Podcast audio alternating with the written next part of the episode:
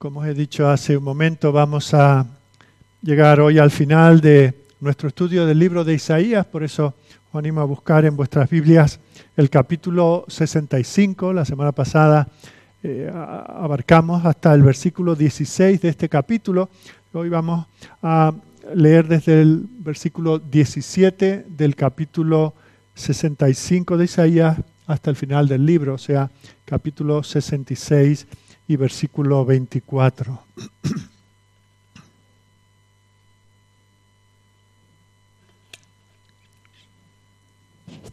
Daré lectura a esta porción de la palabra en la nueva versión internacional.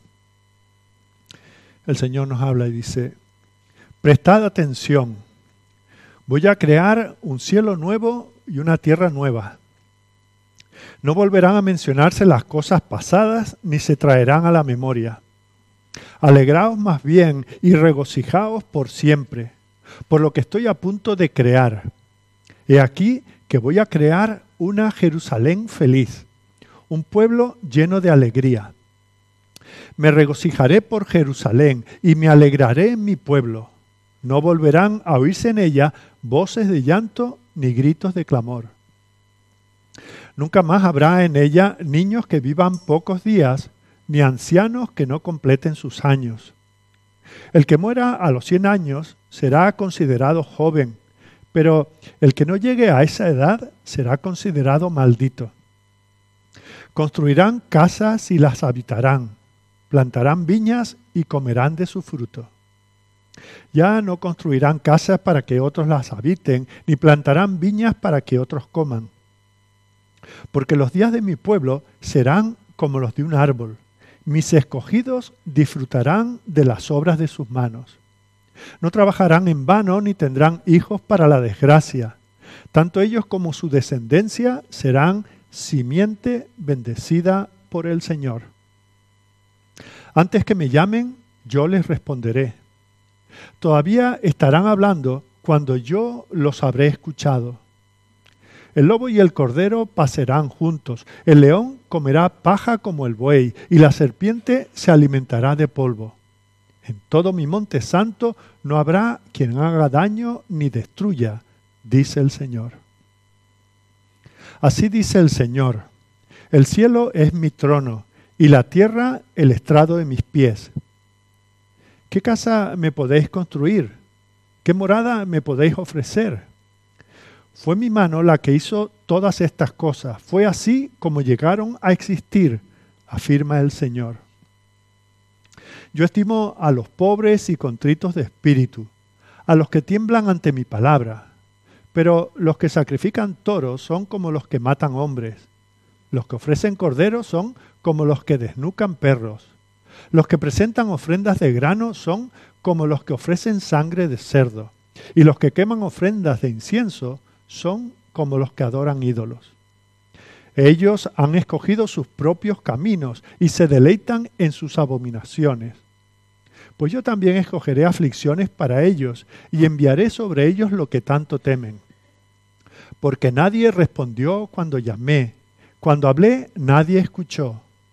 Más bien, hicieron lo que me ofende y optaron por lo que no me agrada. Escuchad la palabra del Señor, vosotros que tembláis ante su palabra. Así dicen vuestros hermanos que os odian y os excluyen por causa de mi nombre. Que el Señor sea glorificado para que veamos vuestra alegría. Pero ellos serán los avergonzados. Una voz resuena desde la ciudad, una voz surge del templo. Es la voz del Señor que da a sus enemigos su merecido.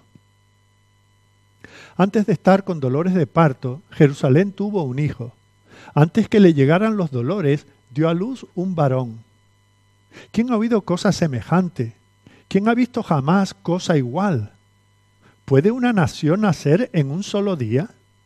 ¿Se da a luz un pueblo en un momento? Sin embargo, Sión dio a luz sus hijos cuando apenas comenzaban sus dolores.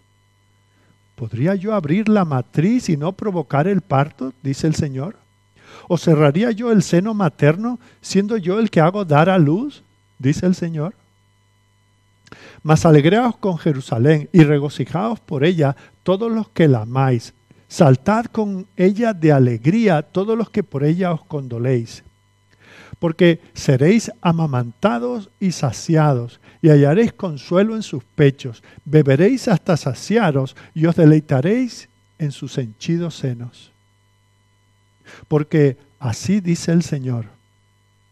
Hacia ella extenderé la paz como un torrente y la riqueza de las naciones como río desbordado. Vosotros seréis amamantados, llevados en sus brazos, mecidos en sus rodillas. Como madre que consuela a su hijo, así yo os consolaré a vosotros. En Jerusalén seréis consolados. Cuando veáis esto, se regocijará vuestro corazón y vuestro cuerpo florecerá como la hierba. El Señor dará a conocer su poder entre sus siervos y su furor entre sus enemigos. Ya viene el Señor con fuego, sus carros de combate son como un torbellino. Descargará su enojo con furor y su reprensión con llamas de fuego. Con fuego y con espada juzgará el Señor a todo mortal. Muchos morirán a manos del Señor. Juntos perecerán los que se santifican y se purifican para entrar en los jardines, siguiendo a uno que va al frente y los que comen carne de cerdo, ratas y otras cosas abominables, afirma el Señor. Yo, por causa de sus acciones y sus ideas, estoy a punto de reunir a gente de toda nación y lengua. Vendrán y verán mi gloria. Les daré una señal, y algunos de sus sobrevivientes los enviaré a las naciones, a Tarsis, Pul, Lidia, famosa por sus arqueros, Tubal y Grecia, y a las costas lejanas que no han oído hablar de mi fama ni han visto mi gloria. Ellos anunciarán mi gloria entre las naciones, y a todos los hermanos que tenéis entre las naciones los traerán a mi monte santo en Jerusalén como una ofrenda al Señor. Los traerán en caballos, en carros de combates y en literas, y en mulas y camellos, dice el Señor. Los traerán como traen los israelitas, en recipientes limpios, sus ofrendas de grano al templo del Señor. Y de ellos escogeré también a algunos para que sean sacerdotes y levitas, dice el Señor. Porque así como permanecerán en mi presencia el cielo nuevo y la tierra nueva que yo haré, así también perdurarán vuestro nombre y vuestros descendientes, afirma el Señor. Sucederá que de una luna nueva a otra y de un sábado a otro toda la humanidad vendrá a postrarse ante mí, dice el Señor. Entonces saldrán y contemplarán los cadáveres de los que se rebelaron contra mí. Porque no morirá el gusano que los devora, ni se apagará el fuego que los consume. Repulsivos serán para toda la humanidad. Amén. Manera terrible de terminar esta profecía. En un mundo tan inestable como este en el que vivimos, hay tres realidades que como cristianos tenemos que tener claras. La primera es tener una comprensión de quiénes somos. ¿Quiénes somos en realidad? La segunda es tener una conciencia de a dónde vamos. Y la tercera es tener un conocimiento claro de qué nos espera cuando lleguemos allí. Y esto es lo que Isaías ha tratado de mostrar a lo largo de toda esta profecía. Él quiere, ahora que llega al final de su profecía, él quiere concluir dando ánimo a los creyentes, atrayendo su atención, atrayendo nuestra atención hacia arriba, hacia el cielo, hacia el Señor, al Dios que gobierna el futuro. Y en medio de de las dificultades presentes para ellos y en medio de las dificultades actuales que tenemos nosotros, el profeta nos dice que miremos a lo alto. Recordemos que la profecía ha comenzado allí en el capítulo 1 con una descripción contundente, nada agradable de la condición de Israel. Recordad que este no es un libro de autoayuda, no es un libro de felicitación a un pueblo que es estupendo y, que está muy bien y que el Señor le está dando una ovación, al contrario. Fijaos cómo comienza el libro. capítulo 1, versículo 4. Oh gente pecadora, pueblo cargado de maldad, generación de malignos, hijos depravados. Dejaron a Jehová, provocaron a ira al santo de Israel, se volvieron atrás. Y la pregunta, ¿por qué querréis ser castigados aún? ¿Todavía os rebelaréis? Toda cabeza está enferma y todo corazón doliente. Desde la planta del pie hasta la cabeza no hay en él cosa sana, sino herida, hinchazón y podrida llaga. No están curadas, ni vendadas, ni suavizadas con aceite.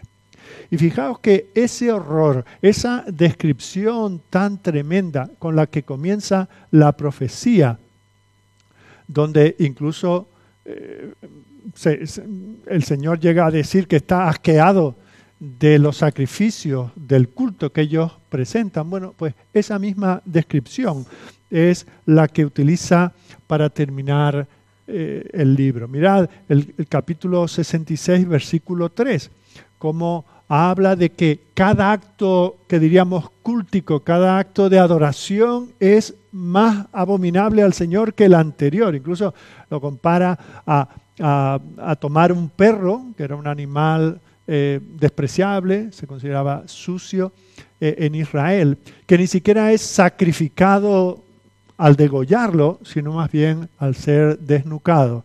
Mirad lo que dice, el que sacrifica buey es como si matase a un hombre. El que sacrifica oveja como si degollase un perro. Y la palabra eh, en la lengua original habla más bien de desnucar que sacrificar. O sea, es un, sacrificio sin sangre, no es sacrificio. Y encima un perro, ¿verdad?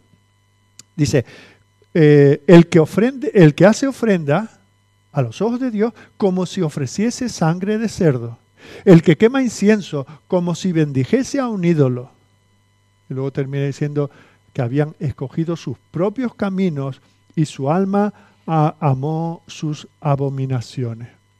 Esa es la triste, lamentable descripción del pueblo. Así veía Dios a su pueblo en los tiempos de Isaías. Y vemos cómo les está diciendo que todos ellos han violado el pacto del Señor. Y porque han violado su pacto, recordad que cuando Dios hizo un pacto con este pueblo, les dio lo que encontramos nosotros como un capítulo entero lleno de bendiciones. Si ellos se mantenían fieles al Señor, no le faltaría de nada, abundarían en todo, serían ricos en su vida, en su existencia, en sus relaciones, en sus posesiones, etc. Pero también en ese pacto había unas cláusulas que eran de maldiciones, si ellos desobedecían al Señor. Por lo tanto, el Señor, a través de Isaías, les tiene que decir, lo que os anuncio no es bendición. El Señor se ve obligado en su justicia y en su santidad a hablarle de que se ha vuelto enemigo para ellos. Mirad el versículo 10 que estuvimos viendo la semana pasada en el capítulo 63. Mas ellos fueron rebeldes e hicieron enojar su Santo Espíritu, por lo cual se les volvió enemigo. Ese que había dicho, yo soy vuestro Dios, pedidme y os daré. Dice, ese mismo se les volvió enemigo. El mismo peleó contra ellos. ¿Por qué? Porque Dios es un Dios de justicia. Dios no puede tolerar el pecado ni siquiera en su pueblo. No lo toleró cuando lo cargaba su propio Hijo, su Hijo eterno, el Señor Jesucristo. Él no pudo tolerar el pecado, por eso tuvo que aplastarlo con su ira. Y por eso le dice a, a su pueblo, Jehová, capítulo 30, lo habíamos visto, versículo 18, Jehová es Dios justo. Y por eso lo estábamos viendo la semana pasada. Es como ese guerrero santo que viene a ejecutar el juicio que la santidad y justicia de Dios demanda ante el pecado. Ahora, esa es una parte del Evangelio y es una realidad que todos tenemos que conocer, pero también hay otra realidad. Y el Señor dice que con todo, él mantenía un remanente que se mantendría fiel. Versículo 8 de este capítulo 65. Mirad cómo lo ilustra. Se ha dicho Jehová, como si alguno hallase mosto en un racimo, suficiente, un racimito de uva, suficiente para sacar un poquito de, de jugo de ellas, ¿verdad? Como si alguien hallase mosto en un racimo y dijese, no lo desperdicies, porque hay bendición en él. De esa manera, así haré yo por mis siervos, que no los destruiré todos. Y es el tipo de promesas como esta el que lleva al profeta a orar por el pueblo, sabiendo que el juicio es, por un lado, inminente y por otro lado, inevitable. El profeta ora al Señor, es lo que estuvimos viendo el domingo pasado. Él ha pedido misericordia, capítulo 64, versículo 5. Saliste al encuentro del que con alegría hacía justicia, de los que se acordaban de ti en tus caminos. He aquí, tú te enojaste porque pecamos. En los pecados hemos perseverado por largo tiempo. Y pregunta en la oración Isaías, ¿podremos acaso ser salvos? El pueblo merecía el juicio que el Señor estaba anunciando, pero Isaías, el profeta, intercede. Con todo lo que merecemos, ¿podremos acaso ser salvos? Y en el versículo 12 de ese capítulo 64 vuelve a implorar al Señor, ¿te estarás quieto, oh Jehová, sobre estas cosas? ¿Callarás y nos afligirás sobremanera? Y como decía la semana pasada, lo que queda de la profecía es la respuesta del Señor. El Señor no callará, el Señor ama a su pueblo. Dios está en control de la situación y Dios está llevando a cabo sus propósitos. Él tiene un pacto por el cual va a salvar a su pueblo. Su pueblo no va a ser abandonado, no va a ser dejado de manera definitiva. Mirad cómo lo viene diciendo desde el capítulo 54, versículo 10 porque los montes se moverán y los collados temblarán, o sea, la tierra se puede venir abajo. Pero no se apartará de ti mi misericordia, ni el pacto de mi paz se quebrantará, dijo Jehová, el que tiene misericordia de ti. Fijaos, Dios que no puede tolerar el pecado, viendo que el hombre va a la condenación, que su pueblo no tiene remedio, dice, pues yo tendré que buscar el remedio, tendré misericordia de ti. Capítulo 55, versículo 3. Inclinad vuestro oído y venid a mí, oíd y vivirá vuestra alma, y haré con vosotros pacto eterno, las misericordias firmes a David. El Señor se compromete a renovar el pacto que hizo con David. ¿Qué es lo que le dijo David? Que levantaría un rey de su descendencia que gobernaría para siempre. Una promesa de la venida del Mesías. Y dice, aunque parezca que os he abandonado del todo, no será del todo. Será necesario. Lo habéis hecho inevitable. Pero yo me acuerdo de mi pacto. Es más, yo voy a renovar ese pacto. Capítulo 61, versículo 8. Porque yo Jehová soy amante del derecho, aborrecedor del latrocinio para holocausto, o sea, de presentar cosas robadas como holocausto. Dice, por tanto, porque soy amante del derecho, afirmaré en verdad su obra y haré con ellos pacto perpetuo. Y en medio de ese pacto está el Señor Jesucristo. El mediador de ese pacto es ese siervo del cual hemos visto uno, otro, otro y otro cánticos hablando de su ministerio, de su persona. Por eso, haciendo un pequeño repaso, en el capítulo 42, versículo 6, hablando de ese siervo, dice, yo Jehová te he llamado en justicia y te sostendré por la mano te guardaré y te pondré por pacto al pueblo, por luz de las naciones. Ya que el pueblo era incapaz de guardar el pacto, un pacto que era todo gratis, todo de gracia, solamente tenían que amar al Señor, que obedecer sus mandamientos, pero fallaban una y otra vez, hasta hacerse aborrecibles delante del Señor. Dice, porque os amo al mismo tiempo que no puedo pasar por alto vuestro pecado. Por eso levantaré a mi siervo, en él haré un pacto nuevo. Su obediencia traerá una justicia que os imputaré a vosotros. Capítulo 49, versículo 8, sigue abundando en este sentido.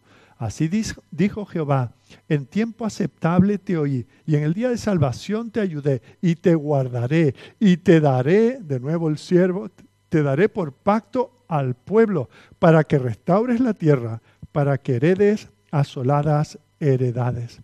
Así que vemos como para Isaías la venida del Salvador a este mundo era solo el principio de la obra de la redención. porque anunciando el Calvario, el Señor está diciendo que la obra de la cruz, la obra de su siervo para cumplir ese pacto, requeriría dos cosas. Uno, lo que en teología se conoce como justificación. Ellos serían perdonados de sus pecados. La barrera del pecado que impedía su relación con Dios sería quitada, serían justificados.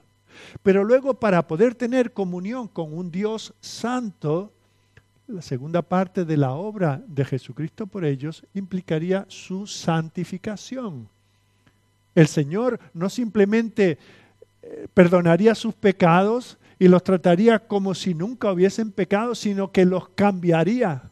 El Señor confirmaría su pacto, moldearía a su pueblo, haciéndolos aptos para el cielo, porque el Señor quiere a su pueblo cerca de Él. El Señor quiere que donde Él está, allí también esté su pueblo. Así que toda esa oscuridad, todas esas tinieblas eh, que se ve a lo largo de, de toda esta profecía, ahora son cambiados por la luz que brilla en unos nuevos cielos, en una nueva tierra, donde la justicia es lo que prevalece. Desde las profundidades del pecado que ha tenido que describir el profeta, ahora nos eleva. Y espero que esta mañana todos podamos hacer esa mirada a ver las alturas del paraíso. Y lo que vamos a hacer después de esta introducción, tal vez larga pero necesaria, vamos a ver cuatro, cuatro cosas en esta mañana. En primer lugar, vamos a preguntarnos si hemos de esperar eh, lo que algunos conocen como un milenio, un periodo de mil años que supuestamente comenzarán cuando el Señor regrese y después de mil años reinando sobre la tierra volverá una tercera vez para mm, recoger a su pueblo. Veremos si eso es lo que enseña aquí o la palabra del Señor nos indica otra cosa. En segundo lugar, vamos a ver cómo el Señor que se tiene que ausentar de su pueblo, que los tiene que echar, lo que sucedió en el jardín del Edén, tuvo que separarse del hombre al que había creado a su imagen y semejanza. Ahora tiene que hacer lo mismo con su pueblo. Los ha puesto en la tierra prometida, la ha limpiado de todas las naciones para ponerlos a ellos, porque quiere tener comunión con ellos, pero se ha hecho imposible esa relación. Así que los tiene que echar. Pero el Señor promete volver a estar con los suyos, que ellos estén cerca de Él. En tercer lugar, y de manera muy breve, vamos a ver cómo el Señor, por así decir, pone la lupa y amplía una visión del juicio. Hoy vamos a hablar del cielo, pero es necesario porque está en la palabra del Señor. No nos queda otra que hablar también del juicio, del juicio que el Señor traerá sobre aquellos que no se arrepienten.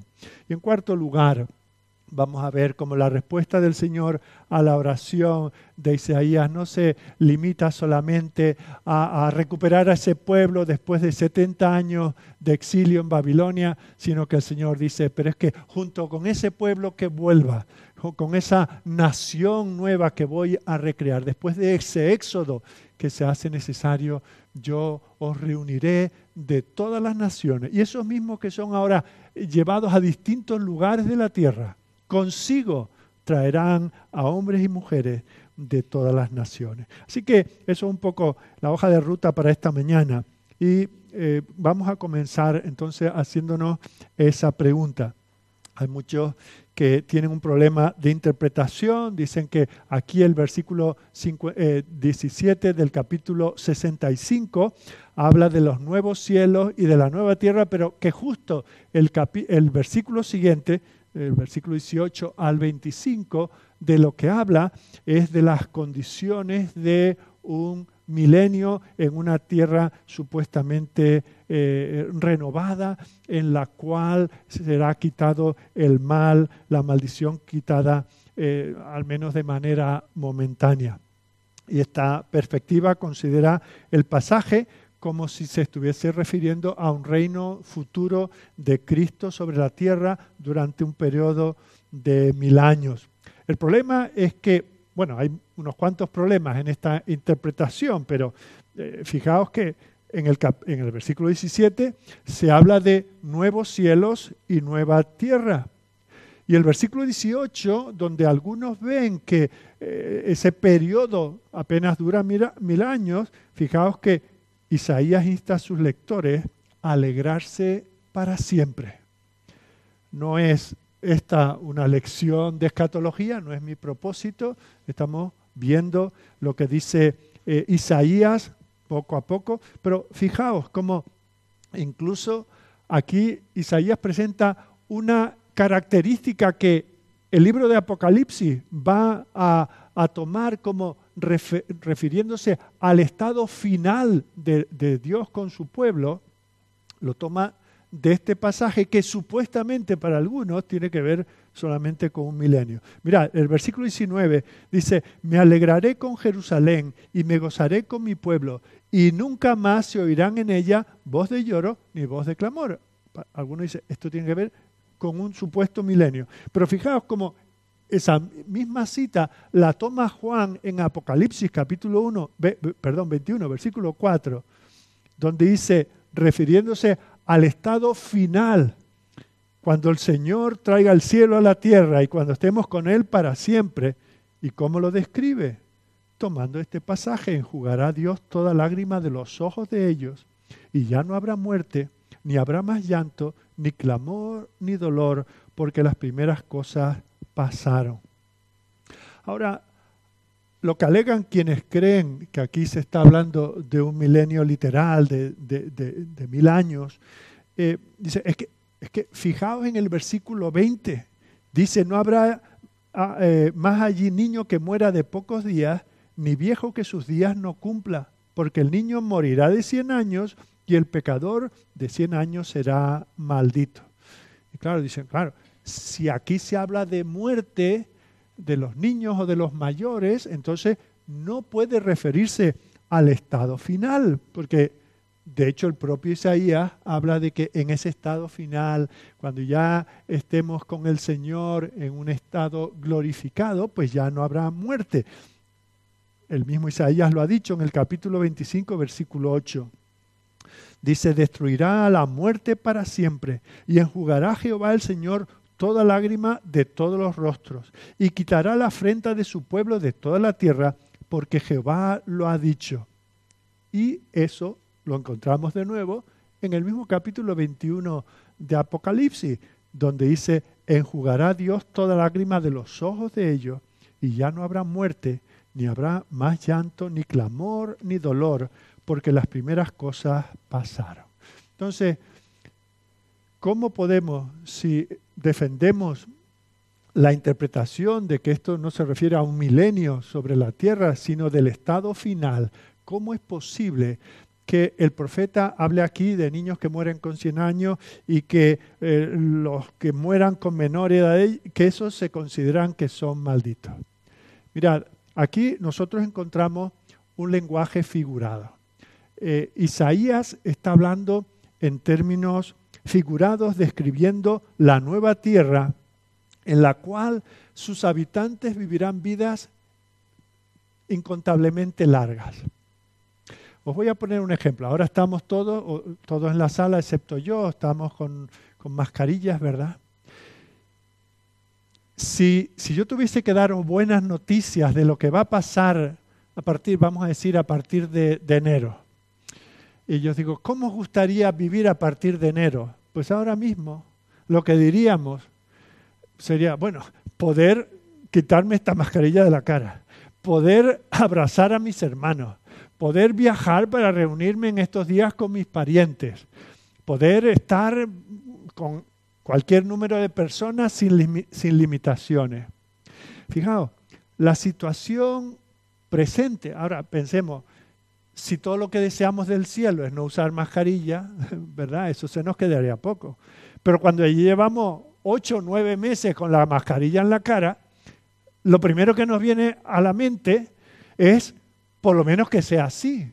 Y por lo menos que hace tanto que no puedo ir a ver a mi madre, por lo menos que pueda ir a verla. Como que eso, dadas las circunstancias presentes, ese tipo de cosas serían una maravilla.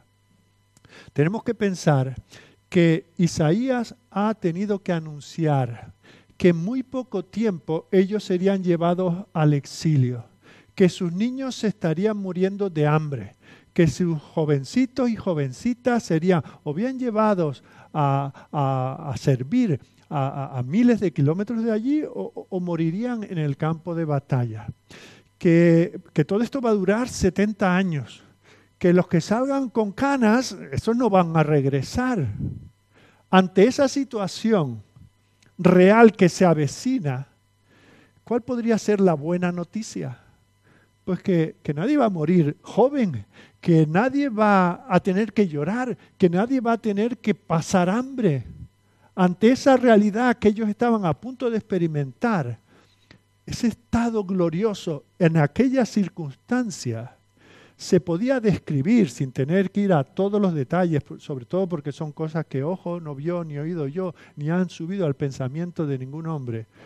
Eh, el Señor quiere describirla a través del profeta de esta manera figurada. Lo que ahora nos atormenta, lo que ahora nos limita, lo que ahora nos tiene atenazados, todo eso lo hará desaparecer el Señor. De tal manera cuando, que cuando se habla en ese versículo 20 de esos 100 años, se está hablando de que un siglo será eh, eh, en, en la manera de medir el tiempo en ese estado glorificado, será tal que 100 años no contarán como nada, será la transición de un niño a la madurez.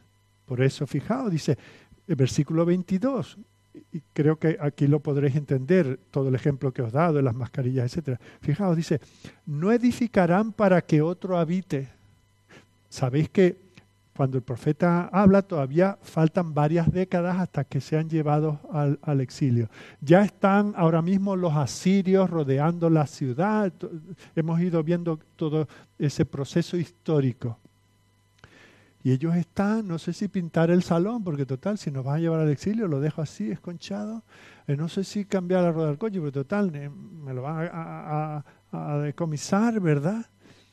Entonces la promesa es, no edificarán para que otro habite, ni plantarán para que otro coma, porque según los días de los árboles serán los días de mi pueblo y se, piensa en esa imagen, ese árbol que, que, pregunta, ¿qué árbol tan bonito, papá? Ese lo plantó mi tatarabuelo. Pues mira qué grande, que está ahí como verde, está frondoso.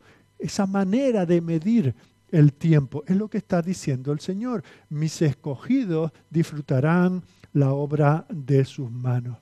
Así que en resumen, podemos ver que este pasaje describe esos nuevos cielos y esa nueva tierra, llamando a los fieles a regocijarse para siempre. Porque las tristezas y el dolor que ahora eran una realidad y que se iban a poner peor, el Señor las quitaría y volvería a tener comunión con su pueblo. De nuevo el versículo 18.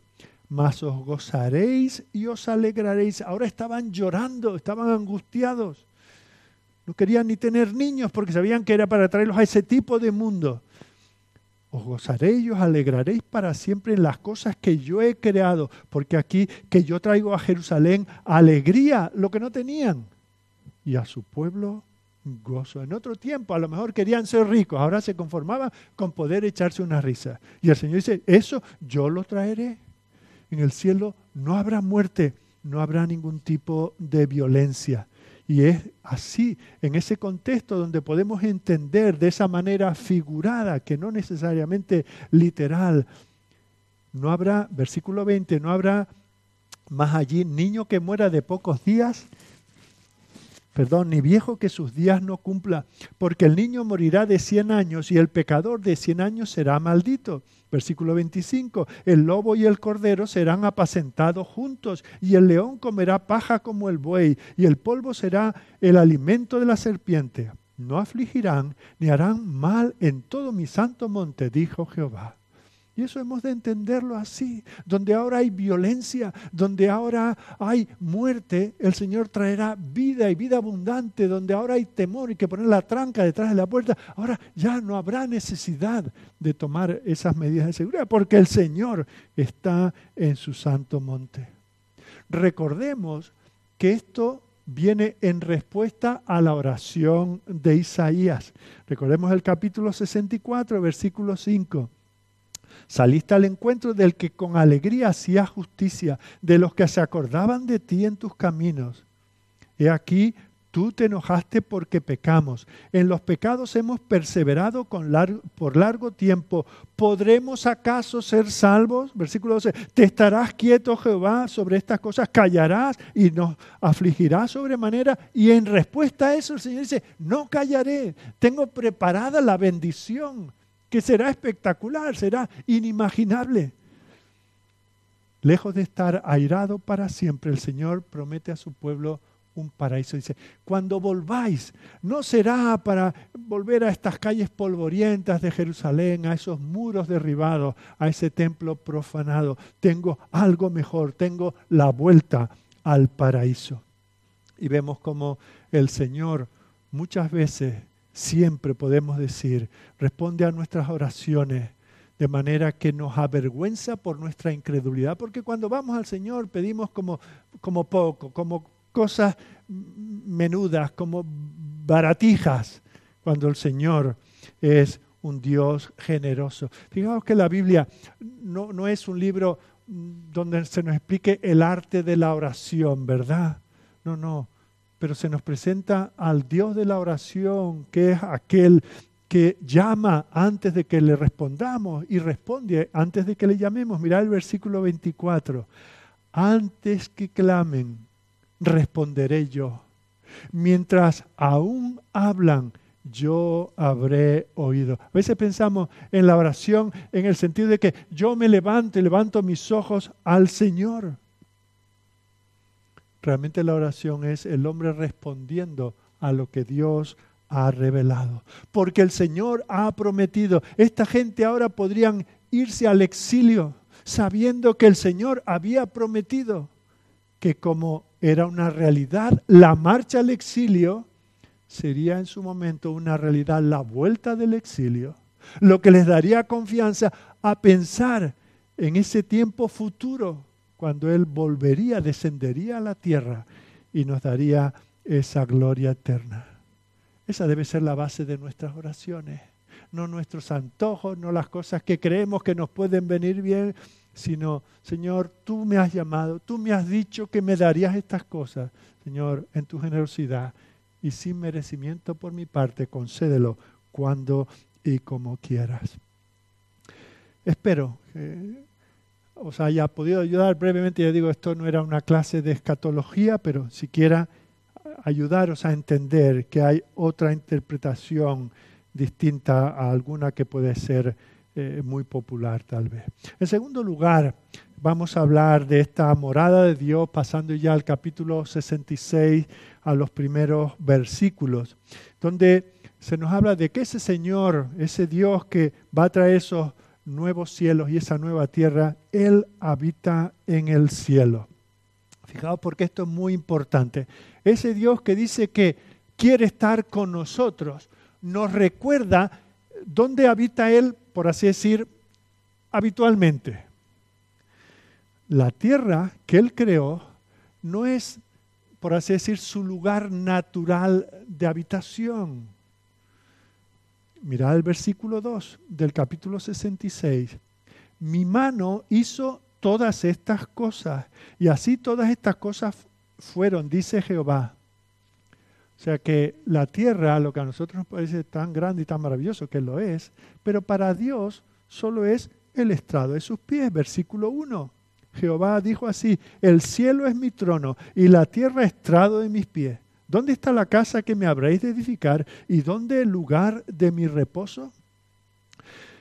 Tenemos que recordar lo que le había sucedido a Isaías en el año 740 en el año en que murió el rey Usías, capítulo 6, él vio al Señor en su magnificencia, sentado en su trono, y sus faldas llenaban la tierra. La tierra es el estrado de los pies del Señor. Así de grande es el Señor. Ellos podrían decir, es que ahora nos manda al exilio por nuestro pecado, como si fuese un vecino que nos denuncia porque hacemos mucho ruido. No, este no es uno como nosotros que se molesta por nuestra presencia o porque hemos movido los linderos o porque hemos aparcado en su vado. No, no. Este es el Dios que es tan grande que la tierra no le puede contener. Isaías tiene eso en mente cada vez que habla.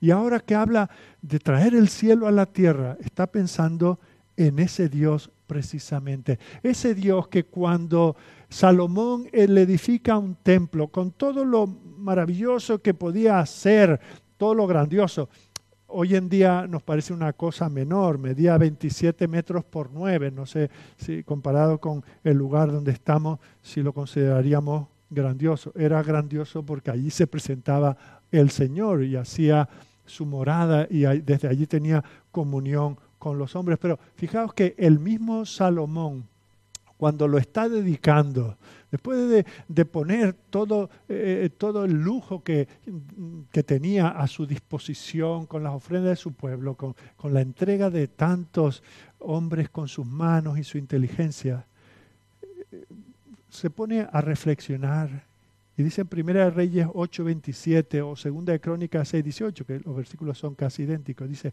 pero ¿es verdad que Dios morará sobre la tierra?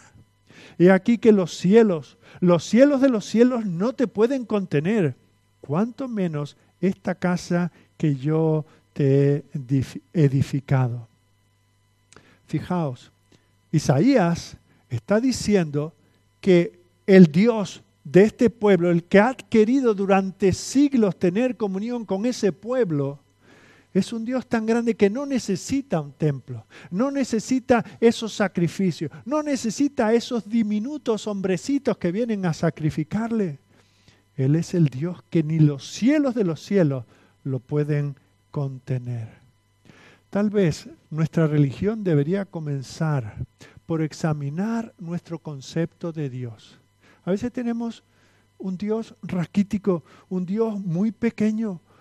Por eso nuestra adoración es, es irrelevante. Por eso nuestros cultos son tan tristes a veces y tan pobres, porque para el diosecito que tenemos suponemos que con estas cositas que le presentemos basta. Nos olvidamos. La iglesia del siglo XXI ha olvidado la grandeza de Dios. Por eso pensamos que cualquier cosa le basta. Pero fijaos cómo Isaías nos deja claro quién es este Dios. Nos habla de la trascendencia de Dios. Dios está muy por encima y mucho más allá de cualquier cosa que podamos imaginar.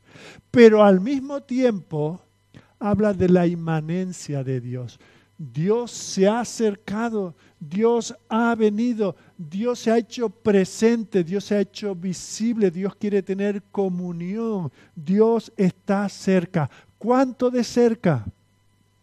Pues mira, el versículo 2 dice, mi mano hizo todas estas cosas y así todas estas cosas fueron, dice Jehová. Pero miraré a aquel que es pobre y humilde de espíritu y que tiembla a mi palabra. Tremendo esto, ¿verdad?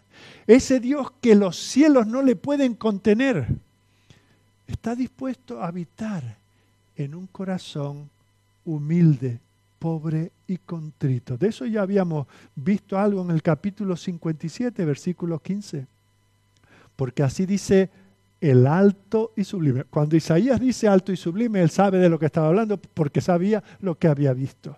Y haciendo esa referencia al capítulo 6, haciendo referencia al que habita la eternidad y cuyo nombre es el santo, que dice, yo habito en la altura y en la santidad. Y al mismo tiempo, con el quebrantado y humilde de espíritu, para hacer vivir el espíritu de los humildes y para vivificar el corazón de los quebrantados. Porque no contenderé para siempre ni para siempre me enojaré, pues decaería ante mí el espíritu y las almas que yo he creado. Querido, ese es el Dios que es. Ese es el Dios real. El Dios tan grande que no podemos imaginarlo, que no hay nada que lo contenga. El universo que a nosotros nos asombra. No es ni siquiera donde Él puede poner sus pies, le queda pequeño. Tiene que encoger sus pies, por así decirlo, para poder ponerlos sobre el universo. Pero al mismo tiempo ese Dios tan grande está dispuesto a habitar. En aquellos de sus criaturas, hombres y mujeres, hechos a su imagen y semejanza, con una imagen y una semejanza deteriorada por causa del pecado. Pero cuando ese hombre, esa mujer, ese niño, ese mayor, se humilla delante de él, el Señor dice, yo estoy dispuesto a morar en ese lugar. Ahora, Isaías, al hablar de estas cosas que ya son suficientes para quedarse uno asombrado, tiene, por así decir, que controlar la eh, eh, euforia de sus oyentes, porque claro, eh, si eso es lo que el Señor pretende hacer con su pueblo, alguno podría pensar, o sea, que, no vamos a ir al exilio, o sea, que los asirios se van a ir de los muros y, no vendrán más tarde los babilonios y todo eso fue una amenaza y como el Señor ve que somos, bueno, estamos dispuestos a recibirlo en nuestro corazón, todo esto lo va a dejar en veremos. No, Isaías tiene que hablarle de esa realidad. Mirad el versículo 5 eh, y 6 de ese capítulo 66. Eh, Dice, oíd palabra de Jehová, vosotros los que tembláis a su palabra. Vuestros hermanos que os aborrecen y os echan fuera por causa de mi nombre dijeron, Jehová sea glorificado. Pero él se mostrará para alegría vuestra y ellos serán confundidos. Voz de alboroto de la ciudad, voz del templo, voz de Jehová que da el pago a sus enemigos. Fijaos el Señor dice, sí, yo soy el que quiere habitar entre vosotros, pero hay un juicio pendiente que tengo con vosotros. Y vuestros enemigos se van a, reír de vosotros y os van a perseguir y os van a hacer daño. Y van a, gloriarse en esas cosas. Yo sigo siendo vuestro Dios. Mis promesas siguen en pie, pero eso es una realidad. Igual que a mí me desechan, a vosotros también os desecharán. Así que el Señor dice, el cielo tiene que esperar. Y eso es algo que era bueno que lo conocieran los, por así decir, miembros de la iglesia de los tiempos de Isaías, y eso es bueno que lo sepamos también nosotros. Las promesas del Señor son fieles y verdaderas, pero el cielo que Él ha prometido tiene que esperar. Y mientras estemos aquí tenemos que recordar cosas como lo que dijo el Señor a sus discípulos en Juan 15, 20. Acordaos de la palabra que yo os he dicho, el siervo no es mayor que su Señor. Si a mí me han perseguido, también a vosotros os perseguirán. Si han guardado mi palabra, también guardarán la vuestra. Y un poquito más adelante, allí en Juan también, en el capítulo 16, les dice, no obstante, esto es una realidad, me han perseguido, me van a crucificar, voy a preparar lugar para vosotros en la cruz. Y le dice, pero os quiero consolar. En el mundo tendréis aflicción, pero confiad, yo he vencido al mundo. Seréis aborrecidos por causa de mi nombre, pero el que persevere hasta el fin, ese será salvo. Y nosotros tenemos que afrontar de manera realista, por eso os decía al principio, tenemos que considerar quiénes somos, hacia dónde vamos y qué es lo que nos espera. Tenemos que saber que estamos aquí en un mundo caído y que ese es el contexto en el cual tenemos que vivir para la gloria de Dios. Pero que el mundo no nos va a aplaudir, ni a abrazar, eh, ni a felicitar por ser suyos. A Él le aborrecen y podemos esperar igual aborrecimiento tenemos que considerar para no tener una falsa esperanza. Hay algunos que ofrecen eh, el cielo ahora aquí en la tierra, eh, prometen una prosperidad que al final nunca llega, una salud que siempre se queda corta, ¿verdad? Un éxito que solo los que lo dicen lo alcanzan, ¿verdad? Aparentemente. El Señor dice que Él ha tenido que salir como un guerrero contra su pueblo hay una disciplina que el pueblo tiene que vivir porque afean el nombre del Señor. Cada vez que pronuncian su nombre, están afeando el nombre del Señor. Y el Señor nos consuela y al mismo tiempo advierte a aquellos que quebrantan a su pueblo. Mirad el versículo 53, hablando de su pueblo en su Hijo, Dice, despreciado y desechado entre los hombres, varón de dolores, experimentado en, quebranto, y como que escondimos de él el rostro fue menospreciado y no lo estimamos. Pero ese, su pueblo representado por el Mesías, por su siervo, es despreciado. Pero ¿qué hace Dios con aquellos que lo desprecian? Versículo 6 del capítulo 66. Voz de alboroto de la ciudad, voz del templo, voz de Jehová, que da el pago a sus enemigos. Ahora, no pienses tú que ser enemigo de Dios es coger y hacer una pintada en la pared de un local, o pegar fuego a una Biblia, o matar a un misionero. Eso también. Pero todo el que no es un hijo de Dios, todo aquel que no se humilla delante de Él, todo aquel que no reconoce sus pecados, todo aquel que no ha nacido de nuevo, no es neutral, no es un simpatizante, no, es un enemigo de Dios. Y aquí se anuncia eso, igual que el Señor anuncia al cielo, aunque por el momento tengamos que pasar alguna tribulación, anuncia un juicio que nadie puede evitar. Solamente aquellos que están escondidos en la justicia de Cristo. Y el Señor advierte, el Señor te advierte aquí en esta mañana, seas un niño pequeño, sea una persona ya octogenaria. El Señor nos advierte se oye clamor porque Él da el pago a sus enemigos. ¿Dónde estás tú esta mañana? Y te recuerdo lo que acabo de decir, no hay terreno neutral.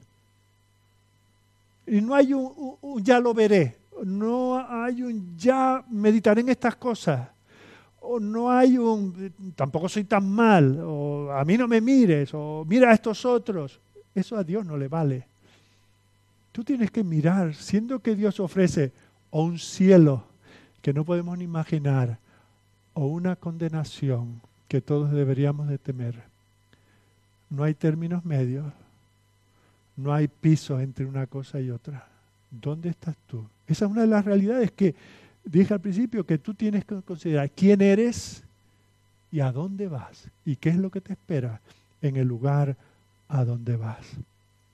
En medio de esto, el Señor promete algo que es realmente asombroso. Fijaos que habla de esa nación que ahora va a ser expoliada y va a ser dispersa, y el Señor la va, por así decir, la va a reconstituir. Pero fijaos cómo. El lenguaje es maravilloso, ¿no? Es el, el lenguaje de un nacimiento. Capítulo 66, versículo 7. Antes que estuviese de parto, dio a luz. Antes que le viniesen los dolores, dio a luz un hijo. ¿Quién oyó cosa semejante? ¿Quién vio tal cosa? ¿Concebirá la tierra en un día? ¿Nacerá una nación de una vez? Pues en cuanto Sión estuvo de parto, dio a luz sus hijos. Yo que hago dar a luz, no haré nacer, dijo Jehová. Yo que hago engendrar, impediré el nacimiento, dice tu Dios. Alegraos con Jerusalén y gozaos con ellas todos los que la amáis, llenaos con ella de gozo todos los que os enlutáis por ella, para que maméis y os saciéis de los pechos de sus consolaciones, para que bebáis y os deleitéis en resplandor de su gloria. Fijaos, habla aquí de, de una embarazada.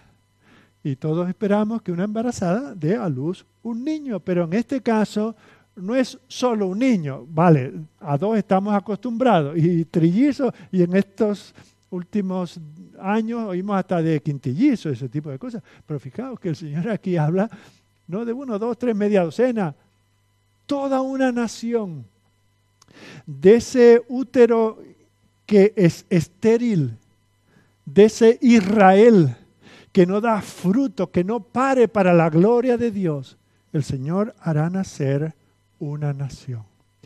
Para aquellos que les gusta el lenguaje técnico, aquí tenemos un ginecomorfismo. Eh, hemos oído ya más de una vez lo del antropomorfismo. Antropomorfismo es decir, el ojo de Dios ve o el brazo de Dios sostiene, etcétera, ¿verdad? Es atribuirle a Dios características de, un hombre. Bueno, pues aquí tenemos que se le adjudican a Dios características de una mujer. Y por cierto, hago un paréntesis porque ahora está empezando a estar de moda dentro de algunos sectores de la iglesia evangélica el considerar que Dios puede ser hombre, puede ser mujer y que yo me dirijo a Él como ella, ese tipo de cosas. Eso es una, eh, algo aborrecible. Pero es cierto que en este caso en particular el Señor se presenta como una mujer que da luz. como una madre que está amamantando con su pecho a su pueblo. Esa imagen tan hermosa es la que él presenta. Este pueblo que ahora está atormentado. Esta cunita que se ha preparado, esa casa para esa nueva criatura que viene, está desolada.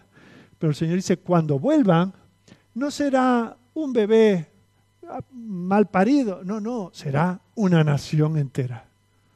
Esa es la gloria que espera al pueblo del Señor.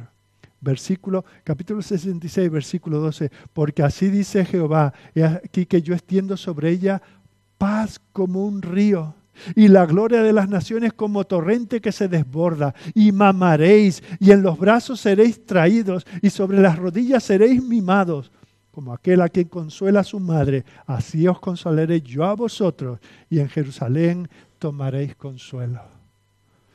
¿Sabéis cuándo se pudo ver esto una realidad? El día de Pentecostés. Allí estaban unos pocos discípulos, dentro de los judíos había unos pocos que habían venido a aquella fiesta. Y dentro de eso había una pequeña élite que estaban reunidos y esperando un acto que se celebraba cada año de la misma manera, tradición, lo que el Señor había dicho, etc. Y ahora de repente viene gente de tantísimos lugares y el Espíritu del Señor desciende sobre ellos. Más de cinco mil personas nacieron, no uno dos creyentes, no, no, más de cinco mil personas. A borbotones empezaron a venir de toda tribu, pueblo, lengua y nación. No un judío converso por aquí, no un Tomás medio creyente, medio incrédulo por allá. No, no. Aquí vemos eh, lo que dice, alegraos con Jerusalén, versículo 10, gozaos con ella, la que no podía tener hijos vosotros los que amáis a Jerusalén, llenaos con ellas de gozo, los que ahora estáis enlutados por ella. Versículo 14, veréis y se alegrará vuestro corazón, vuestros huesos reverdecerán como la hierba, y la mano de Jehová para con sus siervos será conocida. Las promesas de Dios para su pueblo son de gozo. Por eso, queridos hermanos, esta promesa que tenía que ver inicialmente con aquella nación que estaba a punto de ser extinguida y que el Señor habla de renovarla, no con uno o dos convertidos aquí por allá, sino que esto va a ser a escala mundial. Después de Pentecostés, esto ha tenido su cumplimiento. No solamente aquel día, hace dos mil años, sino sigue teniendo su cumplimiento. Y porque eso lo hace el Señor como solo Él lo sabe hacer. Nosotros no tenemos que forzar el nacimiento de nadie. Y no tenemos que dar un dos por uno, ni hacer una oferta, ni apuntalar eh, la creencia de nadie. El Señor es capaz de hacerlo, solo Él es capaz de hacerlo. ¿O es que tú y yo con algún programa, con, con, algún librito o con algún fin de semana en un campamento, vamos a conseguir que una sola persona pase de ser un enemigo de Dios a ser uno de estos que alaban su gloria y su nombre? ¿En qué cabeza cabe? ¿Cómo podemos pervertir el Evangelio? Pensando que haciendo ese tipo de ofertas, que los vamos a traer con la música, que los vamos a traer con este entretenimiento. El Señor es el que lo puede hacer. Y si eso es así, hagamos como Isaías. Oremos, Señor, tú lo has prometido. Solo te pedimos que lo hagas. Y si hemos de ser instrumentos, seamos instrumentos con lo que tú quieres que hagamos no con lo que nos parece, no lo que a, otros les está funcionando, no con el pragmatismo que lamentablemente está siendo una auténtica plaga dentro de la iglesia de nuestro tiempo. Esa es la promesa del Señor. Pero en tercer lugar, y como os anuncié de manera muy breve, fijaos que si bien el profeta está anunciando las buenas noticias del Evangelio, también está dando un mensaje para los impenitentes. Y por si acaso alguno es de la LOX y no entiende esa palabra, son para los que no se arrepienten. El Señor tiene aquí un mensaje, dice el versículo 16, porque Jehová juzgará con fuego y con su espada a todo hombre, y los muertos de Jehová serán multiplicados. La gente piensa que, bueno, el Señor viene advirtiendo del juicio por siglos. Y por eso no ha pasado nada y no va a pasar nada. Claro, porque no vivimos cerca de los tiempos de Noé, porque no vivimos cerca de los tiempos de Sodoma y Gomorra. Y porque incluso viviendo la plaga que estamos viviendo, pensamos que esto va a pasar pronto, no nos imaginamos que esto pueda durar 70 años, ni 40 años como fue Israel en el desierto, pero podría pasar. Y en medio de eso la gente está muriendo. Están teniendo su escatología personal, están dejando este mundo y están yendo a la presencia de su creador, de su juez. ¿Y qué pasa entonces? ¿Están preparados para eso? Porque el Señor si dice eso es para advertir. Y lo que hay que hacer ante eso es humillarse delante del Señor.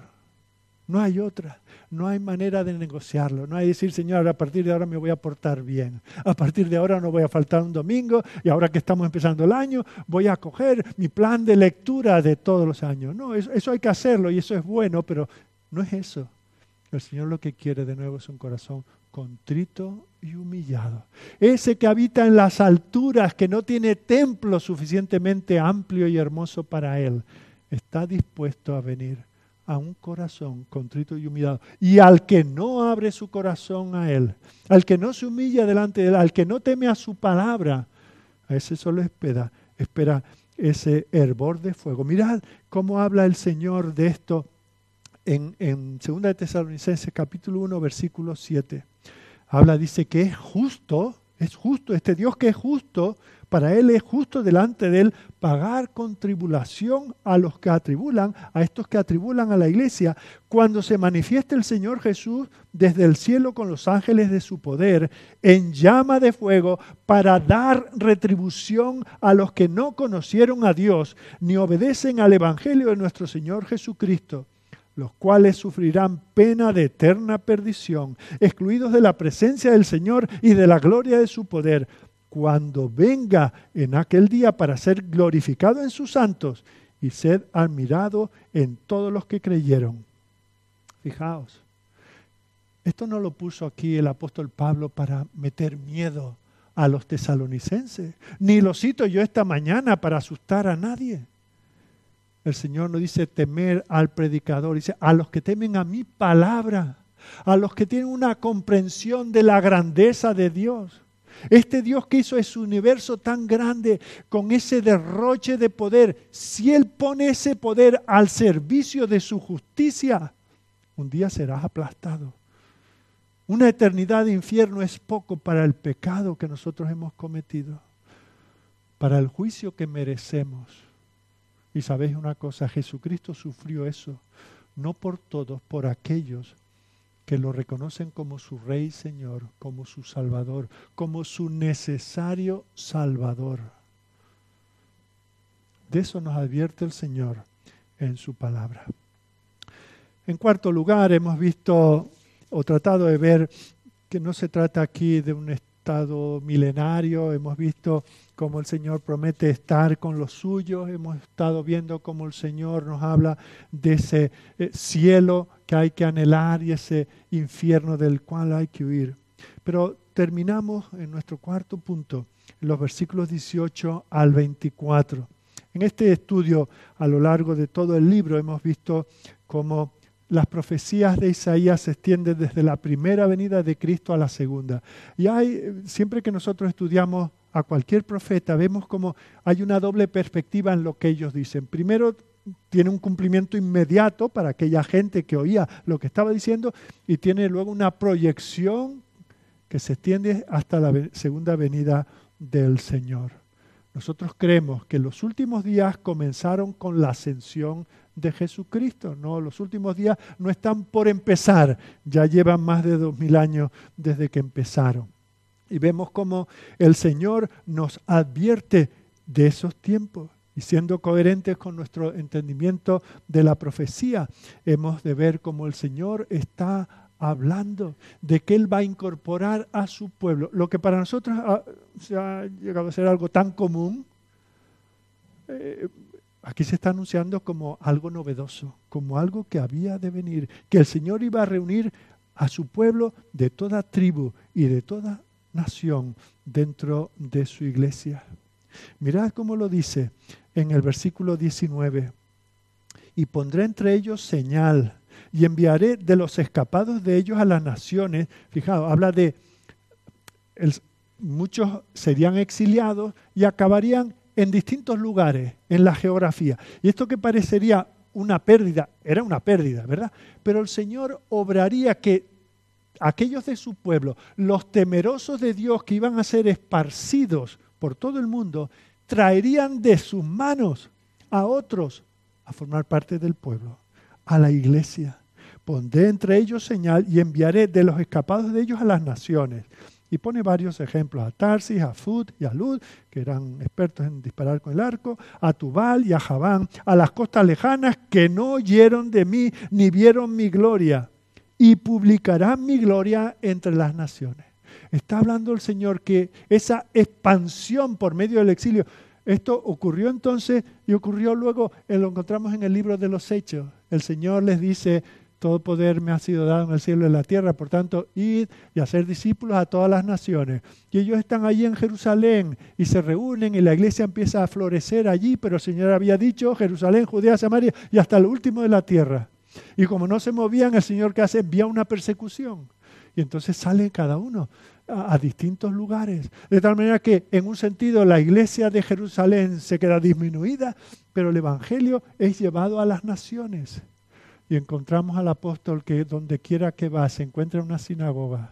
Había ya generaciones de temerosos de Dios que en distintos lugares del mundo conocido se estaban reuniendo en su nombre, conocían la palabra, muchos creían y el Evangelio era predicado. Y con ellos traían a otros, mirad el versículo 20, y traerán a todos vuestros hermanos de entre todas las naciones esto para nosotros, ya digo, es normal. Aquí seguramente estamos de 20 o 25 naciones esta mañana, ¿verdad? Bueno, pues para ellos era muy extraño. Los israelitas llamando hermanos a los de otras naciones. Traerán a todos vuestros hermanos de entre todas las naciones por ofrenda a Jehová, en caballos, en carros, en literas, en mulos y en cabellos, a mi santo monte de Jerusalén, dice Jehová. Esta, esta es esa visión multitudinaria, cada uno como, como podía, uno en un burro, otro andando, otro en un caballo, otro en un carro. Multitudes y multitudes entrando en el pueblo del Señor. Ese pueblo que está a punto de ser extinguido, el Señor hará que rebrote. ya nosotros, queridos, nos ha dado el privilegio de ver estas cosas. Somos unos poquitos aquí esta mañana y otros poquitos en una iglesia por aquí cerca y otros más allá en el barrio de al lado. Y así por toda España y así por toda Europa y así en los continentes de donde venimos y en los países de donde venimos. Eso está sucediendo, estamos viendo la realidad de todo eso. No es el final, pero se aproxima al final porque se está cumpliendo esto. Tomaré también de ellos para sacerdotes y levitas, dice Jehová el sacerdocio que estaba limitado a la tribu de Leví. Ahora el Señor dice, tomaré de esos extranjeros. Habrá un solo pueblo, un solo cuerpo, una sola nación, una sola esposa del Señor. De los cuatro puntos cardinales, todos vienen en tropel a Jerusalén. Y de alguna manera, esto que a nosotros nos resulta buenas noticias, que somos, supongo que todos somos aquí gentiles y no judíos, es como si Dios estuviera diciendo, conozco bien a, la nación judía, sus obras, sus artimañas, sus falsedades me son conocidas. Cuando vienen a ofrecer sacrificios, ya me los conozco. Pero ha llegado el tiempo en que yo llene mi santo templo de gente de todo lugar, de todo color y de toda lengua. Con estos supervivientes de Israel, yo llegaré a todas las naciones, mostraré mi poder salvador. Y tenemos que dar gracias al Señor, que a nosotros también ha llegado este Evangelio. Y el Señor dice, pondré una señal. Y esa señal es el propio Señor Jesucristo. Como dice en Hechos 2.22, que Jesucristo se manifestó con señales y prodigios. Él era el redentor de pecadores y quedó bien claro y él apuntaba al cumplimiento de todo lo que aquí son simples profecías. Pero de nuevo, Isaías está, aquí tiene que ir mezclando esas promesas de gloria y de triunfo con las advertencias sobre el infierno. Y eso es algo que, que la iglesia de nuevo se se ha vuelto a olvidar. Nos olvidamos de predicar esa otra realidad del Evangelio. Fijaos que Isaías en el versículo 22 habla de la naturaleza eterna del cielo. Dice, porque como los cielos nuevos y la nueva tierra que yo hago permanecerán delante de mí, dice Jehová, así permanecerá vuestra descendencia y vuestro nombre. Está hablando de que su pueblo sería salvo para siempre. Pero fijaos, prestad atención al versículo 24 también habla del tormento igualmente eterno. Lo quiera que signifique eterno del cielo, esa misma característica de la eternidad se refiere al infierno. Versículo 24. Y saldrán y verán los cadáveres de los hombres que se rebelaron contra mí, porque su gusano nunca morirá, ni su fuego se apagará, y serán abominables a todo hombre. Fijaos, estos que se rebelan, y nos recuerda los primeros versículos de la profecía. El segundo versículo de la profecía, después de decir en el año en que eh, él ministró, cómo comienza Isaías, oíd cielos y escucha tu tierra, porque habla Jehová, crié hijos y los engrandecí, y ellos se rebelaron contra mí. Comienza a hablar de un pueblo rebelde y acaba terminando hablando de un pueblo rebelde, como dos sujetalibros, ¿verdad? Todo lo que viene en el medio es para explicar todo esto que está pasando. Es por causa de la rebelión de su pueblo. Dice, estos que continúan en rebelión serán una auténtica abominación. Queridos, no sé cuándo fue la última vez que oíste mencionar el infierno en una predicación, pero es tan real que Jesucristo habló muchísimas más veces del infierno que del cielo. Él advierte a los suyos. Y Él nos advierte en esta mañana.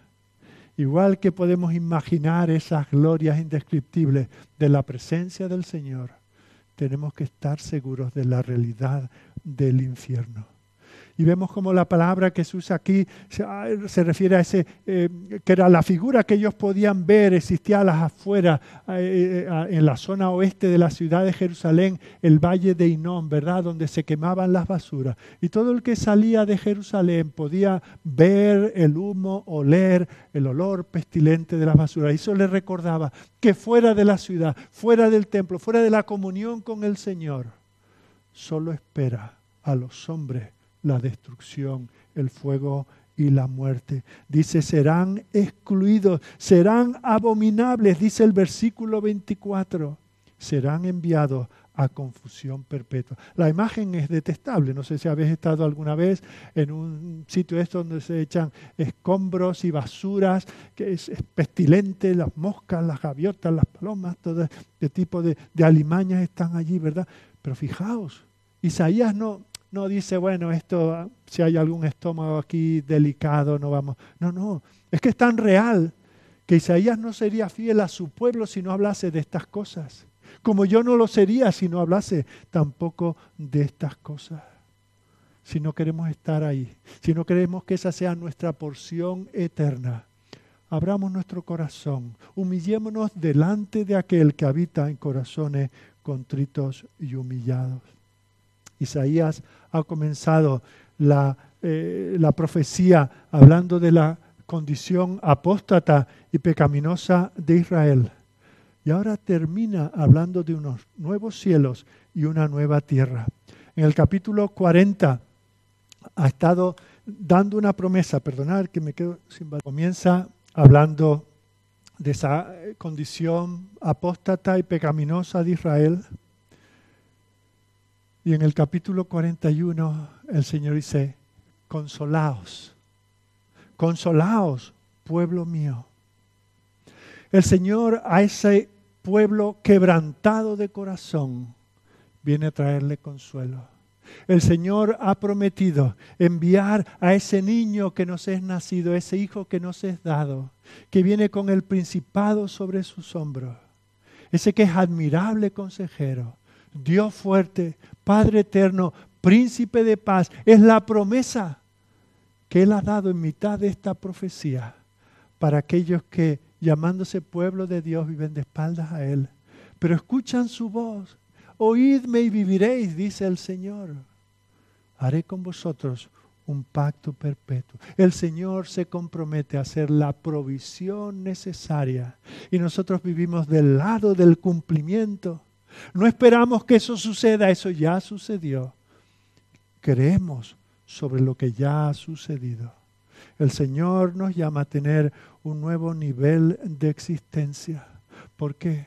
Porque Él dice que somos estimados delante de Él. Y pone toda esta idea, ¿no? Dice, se olvidará la mujer de lo que dio a luz. Dice, es posible que ella olvide, pero yo no me olvidaré de vosotros. Se presenta como nuestro marido, como nuestro hacedor. Promete que habrá otro éxodo.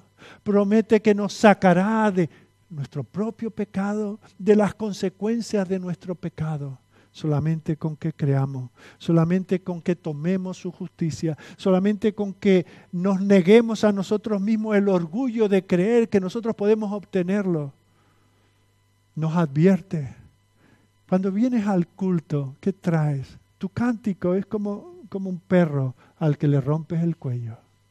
Tus ofrendas me resultan como si matases a un hombre.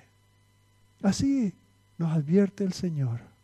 Pero también Él reconoce, Él ve, Él sabe donde hay un corazón que se da cuenta de que está en bancarrota espiritual, que nunca, jamás podrá ser méritos suficientes para cubrir la fealdad del pecado. Ahí ese que habita en las alturas quiere habitar. Y eso es lo que el Señor trae a nuestro corazón. Y eso es lo que Él nos ofrece. Y recordamos cuando está a punto de ir a la cruz a llevar a cabo la obra única que va a hacer esto una realidad. Dice, no se turbe vuestro corazón. ¿Creéis en Dios? Creed también en mí. En la casa de mi Padre muchas moradas hay. Si no fuera así, ya os lo hubiera dicho. Voy pues a preparar lugar para vosotros. Y si me fuere y os prepararé el lugar, vendré otra vez y os tomaré a mí mismo, para que donde yo estoy, vosotros también estéis. Ahora vivimos en un contexto donde nos falta prácticamente de todo. Y el Señor dice, allí en mi presencia no faltará de nada. Aquí vivís eh, jugueteando, bailando con la muerte. Pero allí habrá vida, vida eterna, vida en abundancia. Aquí desmayáis aún en vuestra vida espiritual, pero allí seréis refrescados constantemente. Aquí podéis ser contados como moribundos, pero allí tendréis la vida eterna que el Señor concede. Aquí a veces sois esclavos de vuestras concupiscencias y pecados, pero el Señor nos ofrece allí libertad, libertad plena. Aquí somos como siervos, la gente se ríe de nosotros, se burlan de nuestra fe, pero allí recibiremos la corona, compartiremos la gloria del Señor. Él es la luz que no se agota, su presencia es el pan que no se acaba, la salud que no se deteriora, la gloria que no se desluce, la vida que vence a la muerte, la felicidad que no está manchada ni siquiera con la sombra de un luto. Cuando nosotros miramos a este Señor, al Señor del cielo y de la tierra, y pensamos lo que Él nos dice justo en mitad de la profecía, tu Dios reina. Solamente cuando nosotros vemos a ese campeón que viene a vengar el pecado, la ofensa eterna del hombre contra él, que es el mismo guerrero que viene a rescatarnos, solamente entonces podemos entender el Evangelio. Y Él nos dice, buscad al Señor mientras puede ser hallado, llamadle en tanto que está cercano. Deje el impío su camino y el hombre inicuo sus pensamientos y vuélvase al Señor. Él es generoso. Él quiere salvar. Él salva de hecho. Y su salvación no deja lugar a la duda. Es tan real como cualquier realidad, como su existencia, como su grandeza, como su gracia que hoy te está ofreciendo. Damos gracias al Señor por este hermoso libro. Gracias por habernos ayudado a a investigarlo, a perseverar en el empeño. Demos gracias al Señor por lo que hayamos aprendido. Volvamos a leerlo. Volvamos a extraer esas perlas maravillosas que el Señor tiene ahí, pero sobre todo vayamos a Él. En Él hay vida y fuera de Él solo hay tinieblas. Oremos. Señor, nuestro Dios, nuestro Padre, gracias, muchas gracias por habernos acompañado a lo largo de este amplio sendero, semana tras semana, considerando las maravillas de esta profecía. Señor, aquí nos hemos encontrado con la realidad de corazones que están purulentos, corazones que hieden como una llaga desagradable.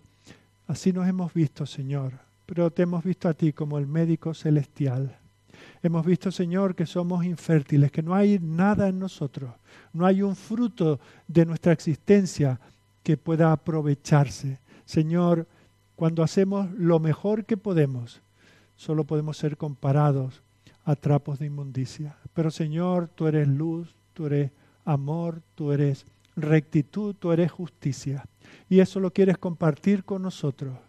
Y para eso has enviado a tu siervo, a tu Hijo el Señor Jesucristo, a morir por nuestros pecados para que nosotros podamos vivir en su justicia. Gracias por Él, gracias por esos anuncios respecto a Él que nos diste también en esta profecía. Señor, bendícenos a todos los que estamos aquí, bendice a todos los que han estado escuchando fielmente estos estudios de tu palabra. Señor, que no endurezcamos nuestros corazones, que no nos pongamos del lado de retarte, del lado de reírnos, del lado de menospreciar lo que tú nos dices. Señor, que nos examinemos y habiéndonos examinado, habiéndonos visto eh, dignos reos de muerte, que te supliquemos.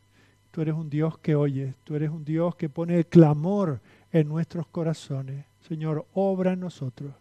Bendice a aquellos que nos pueden estar visitando, bendice a aquellos que han sido traídos por sus padres, por algún familiar o amigo, que no tienen a Cristo en su corazón, que solo hay tinieblas, que solo hay ceguera en sus ojos, solo hay sordera en sus oídos. Señor, cambia sus voluntades, regenera Señor, dales esperanza, que vivan el resto de sus vidas para glorificarte a ti, que dejen sus caminos de maldad para seguir el camino que lleva a la vida, que pasa por la cruz. Es por Jesucristo, es por sus méritos y es para su gloria que te pedimos estos favores. Amén.